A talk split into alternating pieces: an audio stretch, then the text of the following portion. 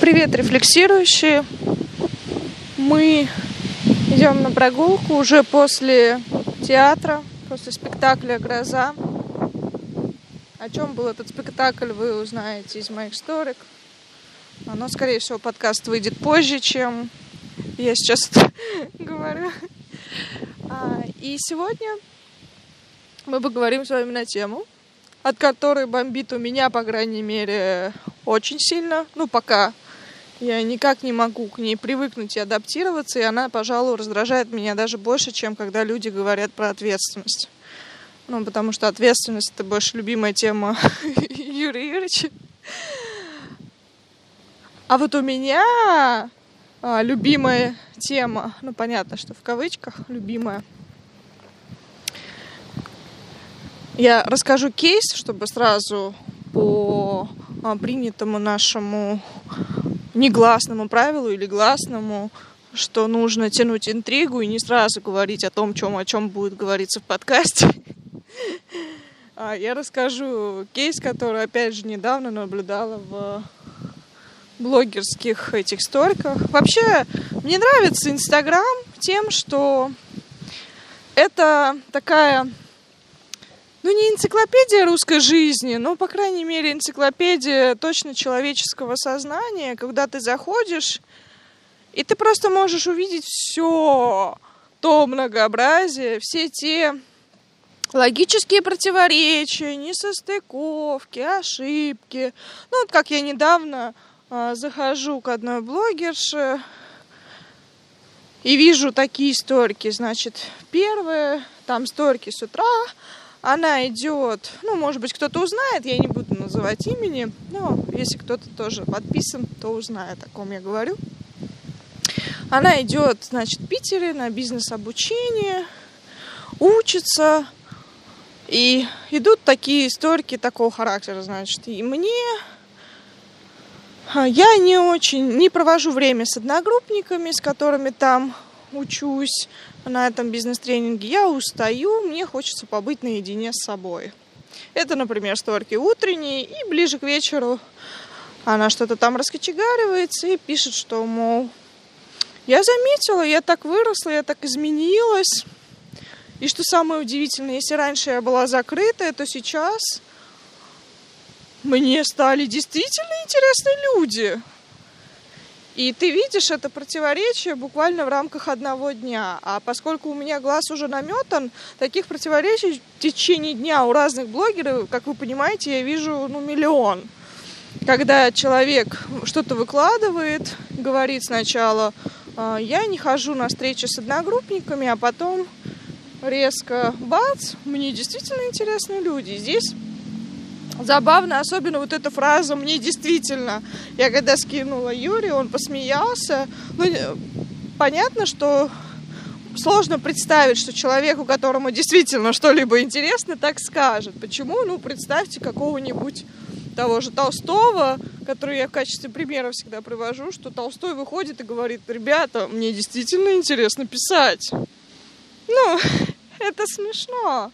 И понятно, что на самом деле человек находится в иллюзии и в какой-то, ну, рисует привлекательный образ себя, нежели таковым является. Но это ладно, Бог им судья. Другой случай, о котором сегодня мы хотели поговорить, другая блогерша, которая на Бали пришла на массаж. Пока ей делали массаж, ей кто-то позвонил от чего ее забомбило.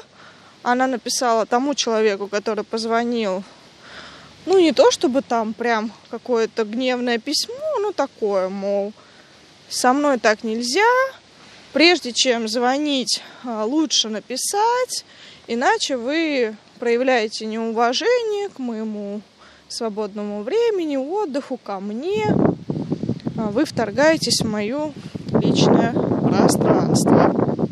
И здесь мы выходим на ту тему, о которой сейчас тоже многие говорят, особенно ее продвигают психологи. Но я не хочу, чтобы у вас сложилось впечатление, что а я или а, мы не любим психологов, но, по крайней мере, в том виде, в котором они представлены в Инстаграме, это очень комичное зрелище. Их читать мы знаем, что бывают толковые психологи и психологи, которые наравне с философами.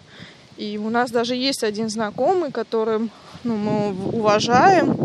У него он очень идейный парень, но в целом то, что говорят психологи, часто ну, похоже на какую-то сектантскую, какие-то проповедничество установок без аргументации, без э, оснований. Ну, не суть.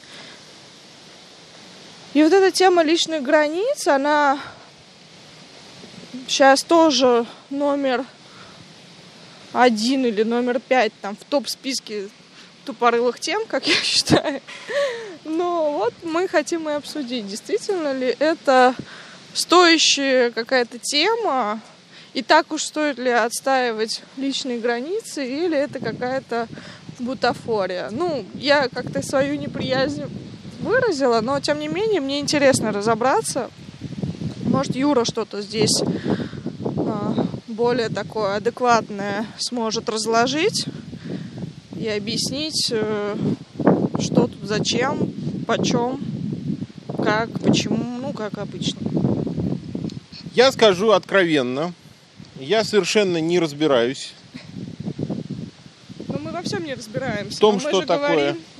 личные границы.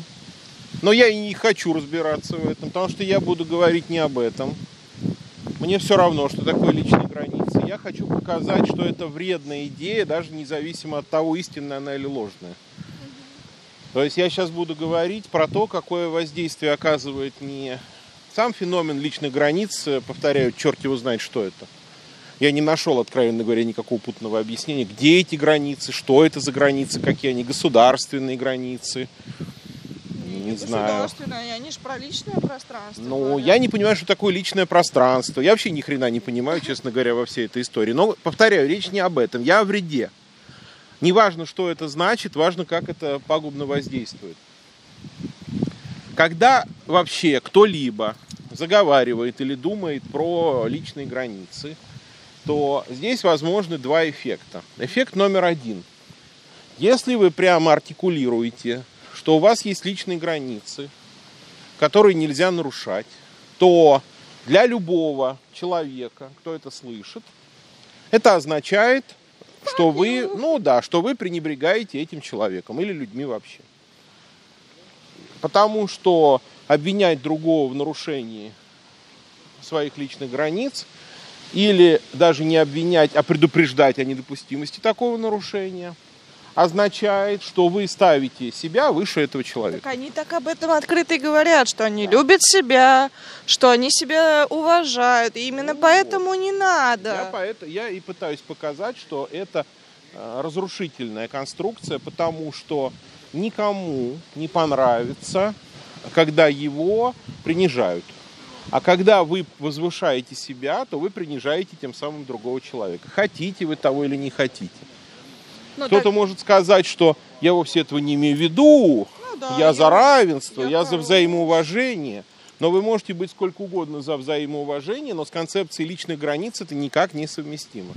Потому что а, концепция личных границ означает не лезьте ко мне, а не лезьте я ко мне вы можете сказать только тому человеку, которого вы не цените. Но, конечно, идею личных границ можно и не провозглашать. И какой-нибудь более хитрый сторонник этой концепции скажет мне,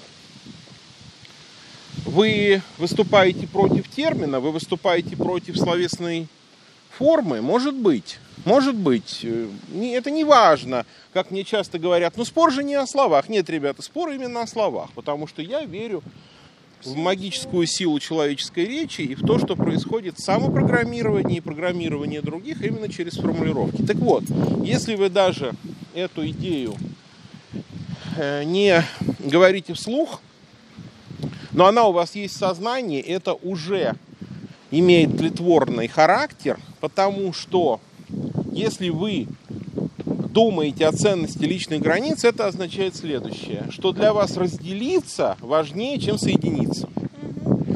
Но я предполагаю, что когда речь идет о личных границах, это адресовано не детям, не подросткам, не тем, кто нуждается реально в сепарации, это адресовано, скорее всего, взрослым людям. А кто такой взрослый человек? Скорее всего, в наше время, это, скорее всего, человек одинокий. Ну, с огромной степенью вероятности. Учитывая нынешнюю ситуацию в культуре, что, скорее всего, тот, кто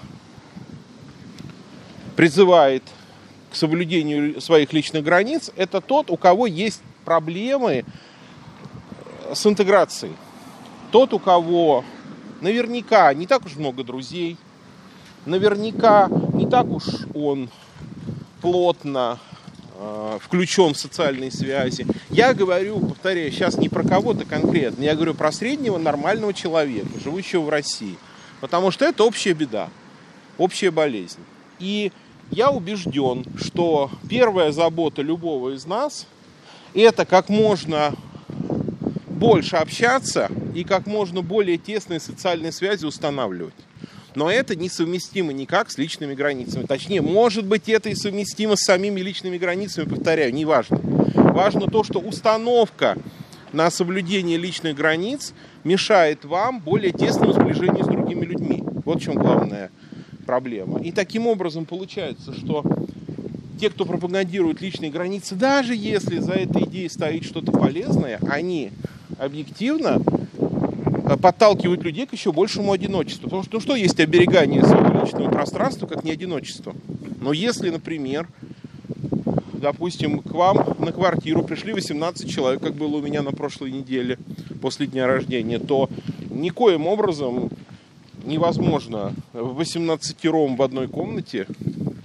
Потому, что у меня одна комната в квартире, но просто рассадить гостей по разным комнатам, это было бы очень странно. А, это личные границы. Да, сказать, у меня вот личное пространство, вот туда не заходите, где хотите? На кухню идите, в спальню идите, Я сидите. представила такую вечеринку. А, Личное пространство невозможно сохранить таким образом.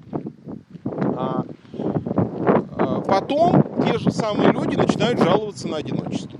Ребята, вы определитесь, вы чего больше хотите? Вы хотите Личные границы. личные границы или вы не хотите одиночества? Вы просто поймите, что это как братья-близнецы. Это как, я не знаю, ну, нельзя пить каждый день и не страдать алкоголизмом.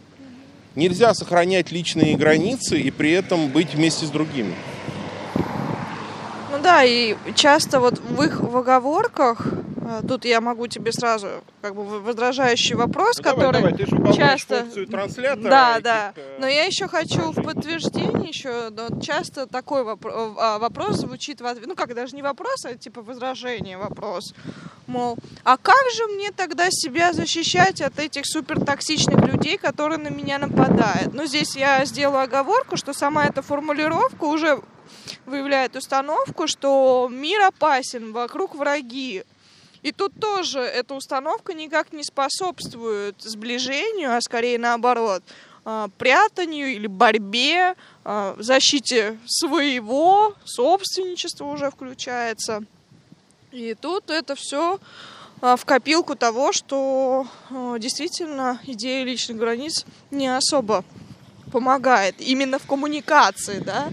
И понятно, если бы мы жили, может быть, какой-то на вражеской территории во время войны, то, может быть, эта идея была бы и актуальна о личных границах. Ну, хотя я не знаю, если честно, но а, может быть такое. А, но вот это вот возражение, оно часто, а как же вот мама лезет со своими советами? А, или какая-нибудь бабка проходящая, начальник. э, Проходящая это фамилия? Вот. Ангелина Петровна Проходящая? Да-да-да.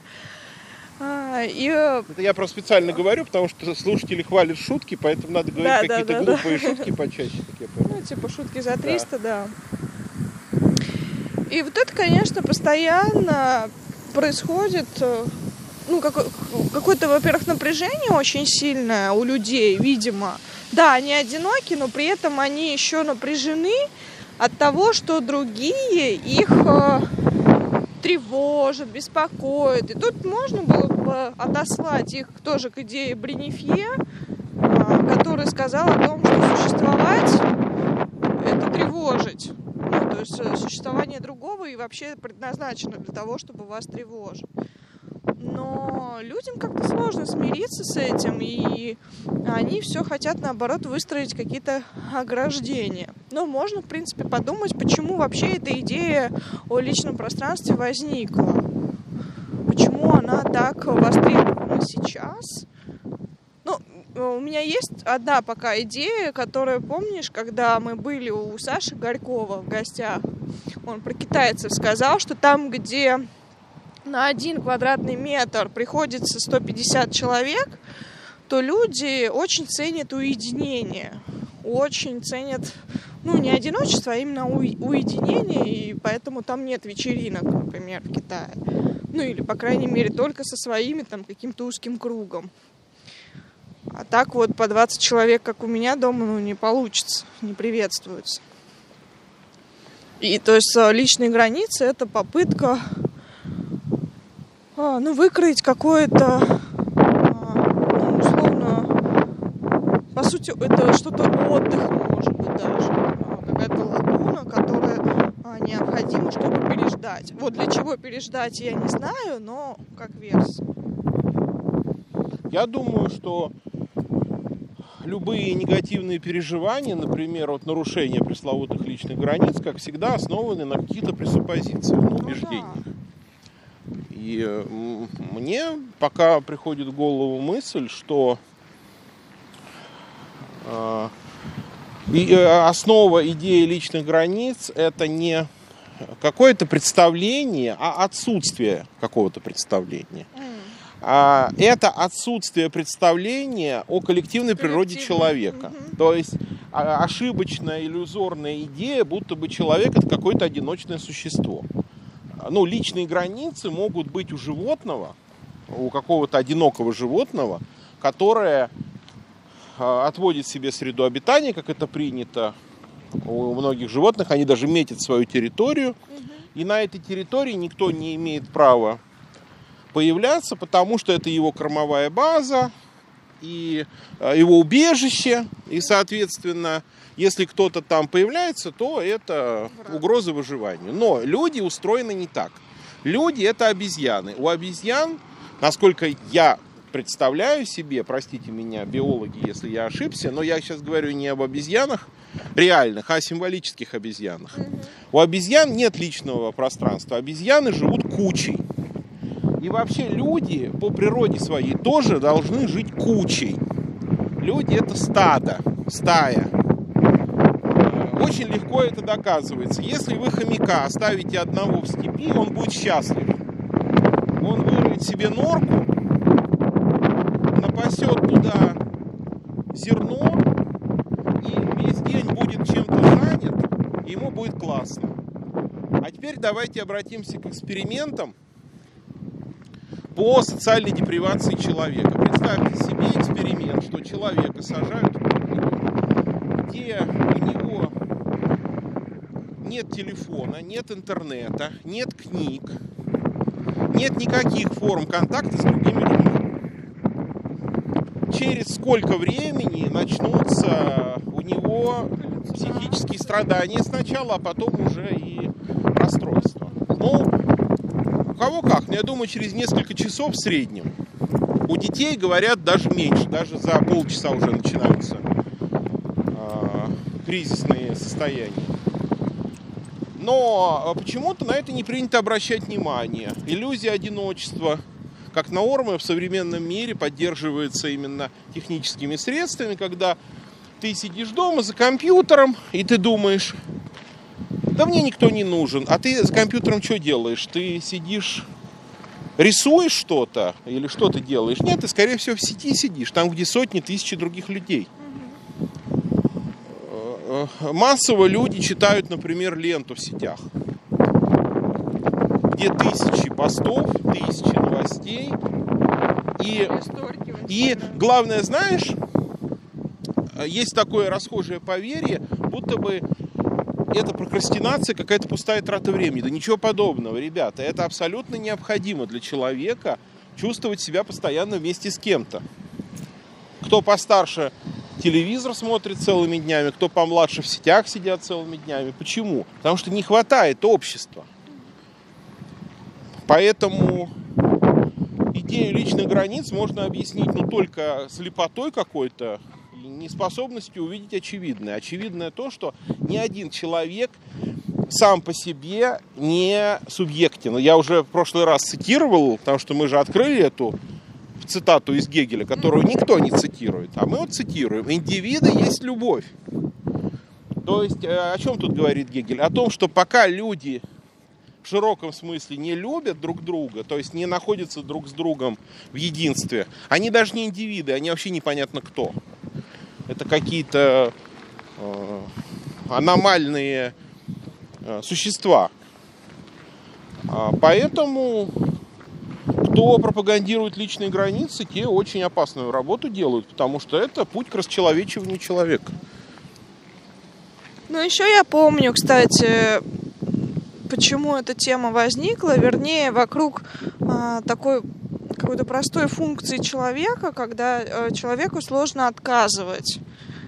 Ну, мол, а, ты не умеешь говорить «нет», или ты не слышишь свои желания истинные, или еще что-то. А, мол, другие выступают как э, мешающий фактор узнать самого себя настоящего, другие отвлекают. А, ну и вот эта вот вся риторика, опять же, пользу индивидуализма и того, что а, одному человеку лучше. Не знаю уж, это повлияла аура каких-то гениальных личностей, которые, ну, как многим кажется, что они одиночки, но просто никто не изучал ни их мемуары, ни... Мне кажется, вот, наверное, тотальная проблема, что люди не читают, ну, то есть не читают именно такие книги, мемуары, или не смотрят, э, не ходят в театры и так далее, и не видят, как на самом деле люди жили, даже тех, кого они считают за образцы. То есть, например, есть какое-то поверье, что поэт это одиночка, но посмотришь на всех поэтов, нифига, там они не были одиночками, все были на вечеринках, все тусили, все влюблялись, все там тройнички, четвернички и так далее. То есть постоянно какая-то очень обильная социальная жизнь была. Ну и вообще все те, э, все те э, гениальные личности, которые мы знаем, все максимально социальные. Именно поэтому мы о них знаем, и именно поэтому они гениальны. Очень много в себя вбирали чужого человеческого опыта. И ну, здесь, конечно, с этими границами странности всегда тоже потом возникает вопрос, ну а как же, чем же их тогда заменить?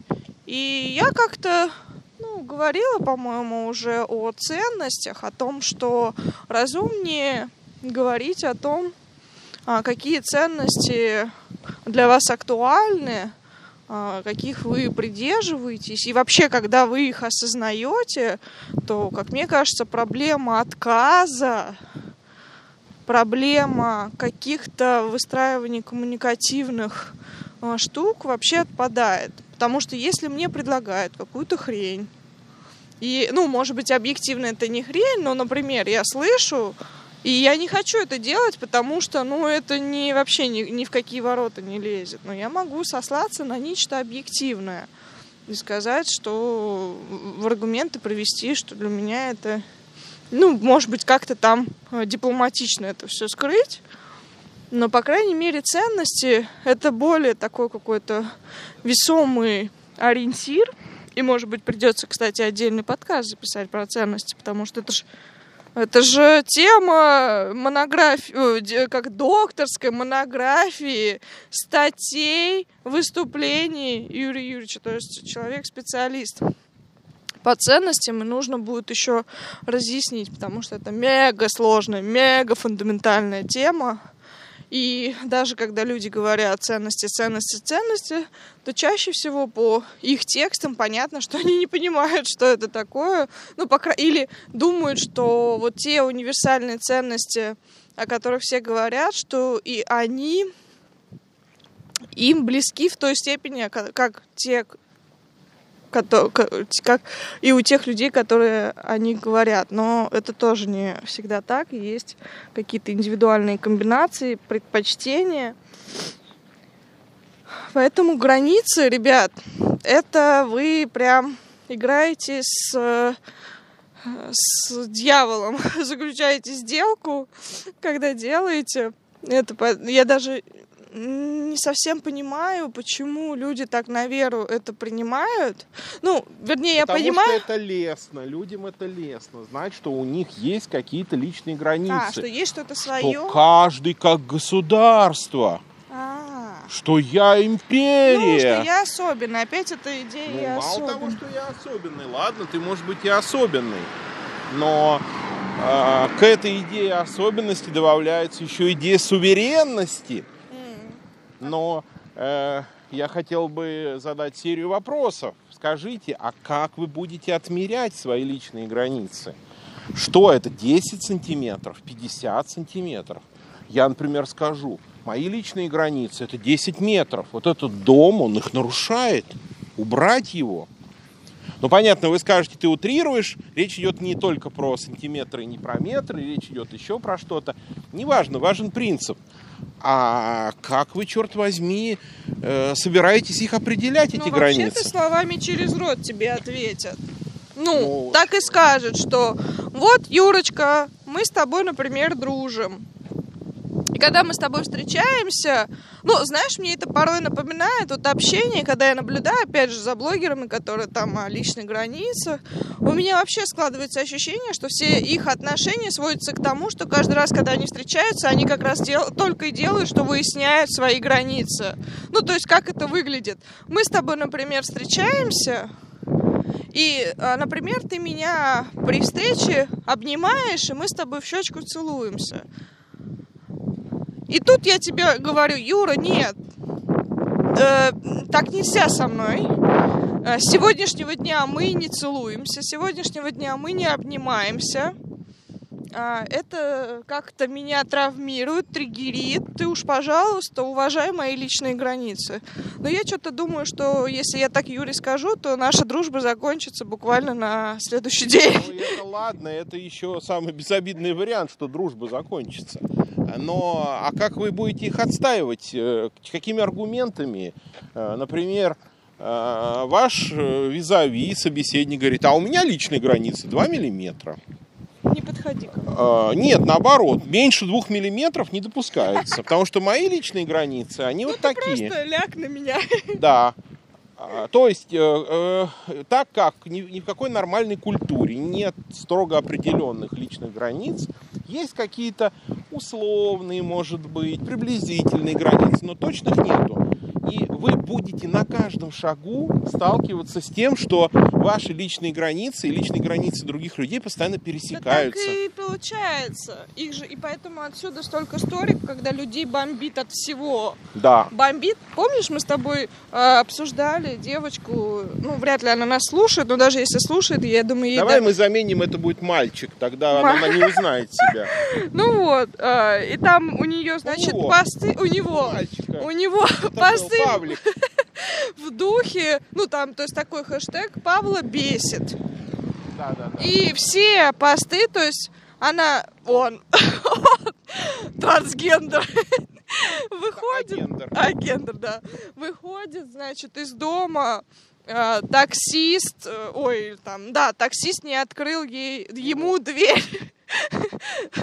Все, Павла бесит, таксисты хамы, Э, невежливый, еще и музыку свою шансон включает. Это вообще нарушение моих музыкальных и эстетических э, чувств, и все. И да. Блевань, короче. Ну да, вообще, ребята, я скажу, конечно, вам страшную вещь. Вы можете отписаться потом от Леры. Ради бога, мне, мне пофиг, отписывайтесь. Конечно, у тебя же да. нет подписчиков. Как? У меня есть подписчики, но мы же не выкладываем у меня на страничке эти подкасты. А, вообще, там, где звучит слово «личный», нужно относиться к этому с очень большим подозрением. Потому Не, что... но опять же, если вы ориентированы, можно сделать оговорку, если вы ориентированы именно на близость, на сближение. Но я исхожу из того, слышите... о чем было недавно, буквально на днях у нас итоговая лекция. в интеллектуальных средах, где Андрей Иванович говорил про культурные универсалии, про абсолютные ценности. Он высказал идею, с которой я полностью согласен. Вы можете ставить под сомнение любые ценности, кроме одной. Это универсальная потребность человека в другом человеке. Все остальное, даже здоровье, опять вы меня простите, даже здоровьем можно пожертвовать. Сколько людей жертвовали здоровьем ради медицинских экспериментов, а, с жизнью жертвовали на войне, сколько святых, подвижников, отшельников плевать хотели на свое здоровье, изнуряли себя голодом, умирали в муках ради веры. Это, в принципе, норма для культуры. Но отказаться от контактов с людьми, с другими, это немыслимо. Это хуже самоубийства. Поэтому даже эта оговорка не принимается. Не, не, не то, что просто если вы хотите вдруг общаться с людьми, вы хотите с ними общаться, знаете вы это или не знаете. Вы можете думать, что вы не хотите с ними общаться. Я повторяю, вы попробуйте просто на сутки прервите любые контакты, но реально прервите контакты, отключите э, интернет, Ну, короче, в темную комнату. выбросьте книги, не, даже в светлую, пожалуйста, в светлую. Пускай там цветочки, общайтесь с цветочками. А, там паучок, общайтесь с паучком. Даже с котиком своим попробуйте сутки только с ним. Я посмотрю на вас. А, поэтому, а, когда звучит слово личный, всегда нужно 10 раз проверить, что там имеется в виду, потому что обычно, когда звучит слово личное, это чистая условность. Вообще-то ничего личного у человека, как правило, не бывает. Все у него с кем-то разделенное, э, с кем-то общее. Ну, что у меня есть личное? Даже, э, простите, белье постельное у меня не совсем личное, потому что я его приобрел в магазине, его сделали какие-то чужие люди своими чужими взрослыми руками. Но уже не вполне личное мое. И все остальное тоже. Оно у меня может быть во временном личном владении. Да, может быть. И то, почему лично, если я захочу, я могу с кем угодно совместно этим пользоваться. Понимаете? Э, Идея личных границ основана на том, что пребывать с кем-то в одном пространстве – это страдание.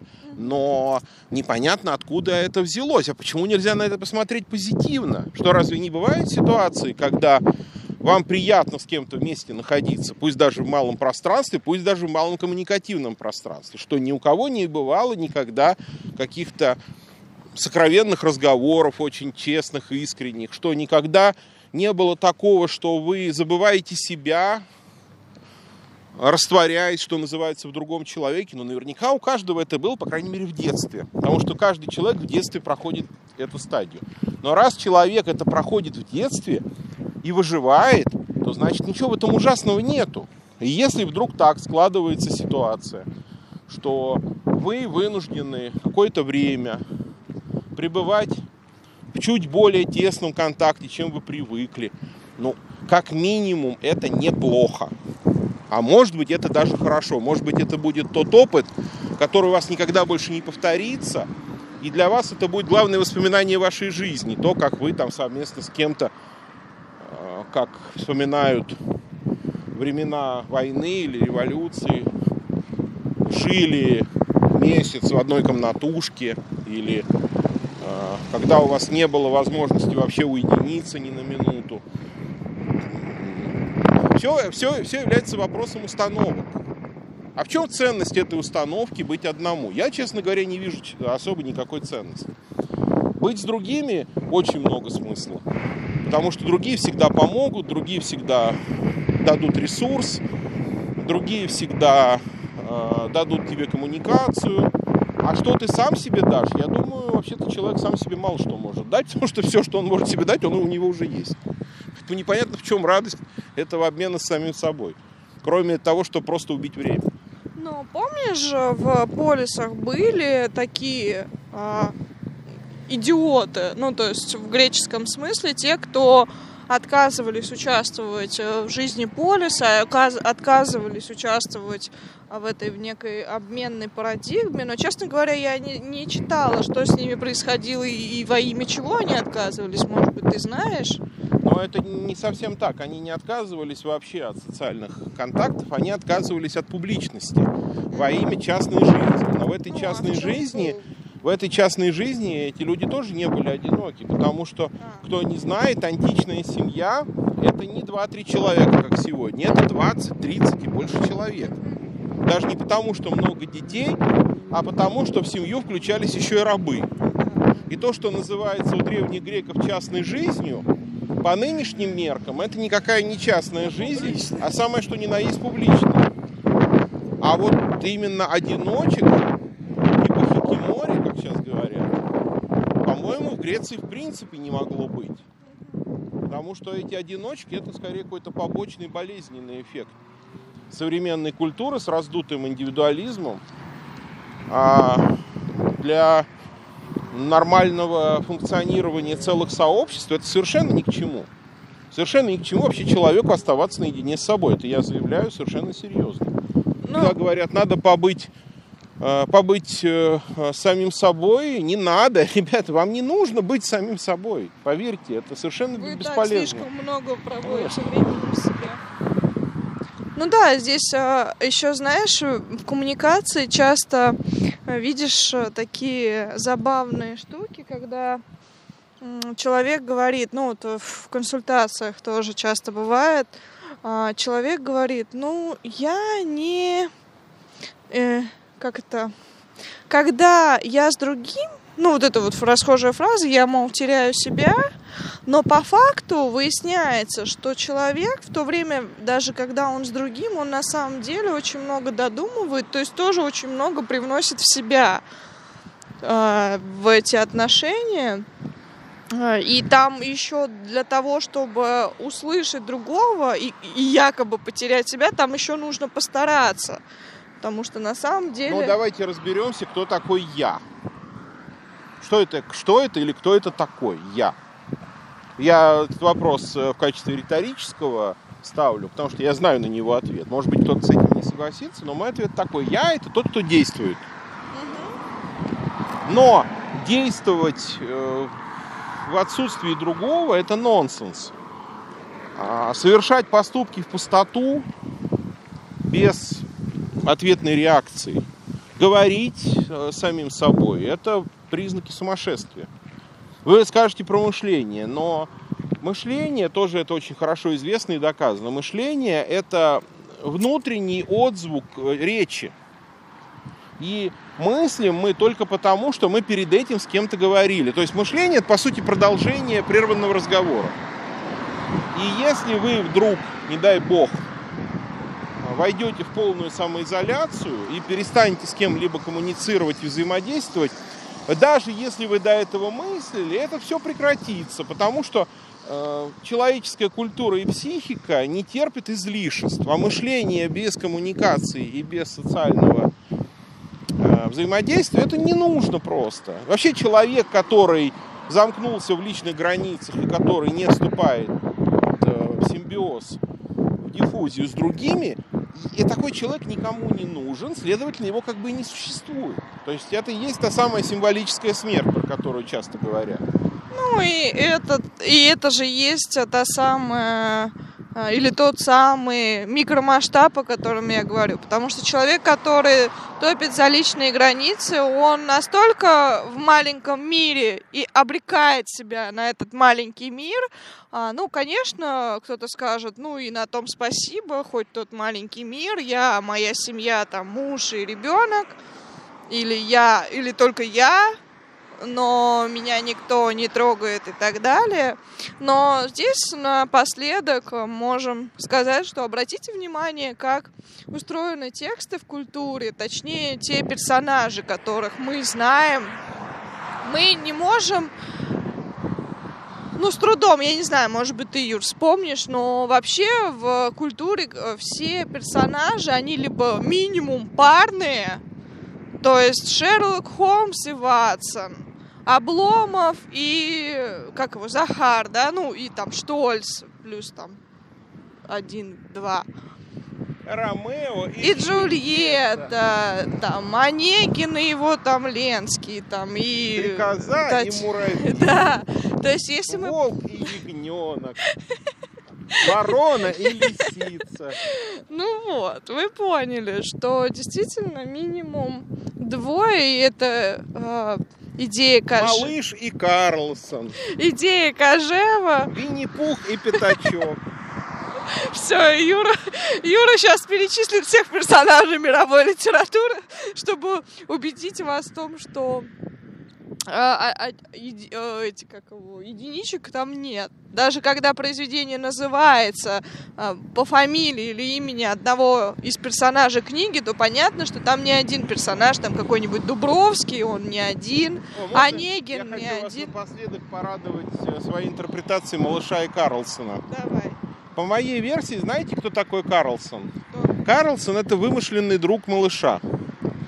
А, у малыша проблемы с отцом. Отец там безучастный, особенно в мультике хорошо это показано. И малышу не хватает отца. И он придумывает э, себе этого друга Карлсона. Ведь что делает Карлсон? Что делает Карлсон? Ну, он что-то портит там, шебуршит. Ну, это все побочные функции. А главная функция его. Карлсона это то, что он летает. А, И он берет с собой малыша. А что такое полет? Как известно, когда ребенку снится, что он летает, в это время он растет.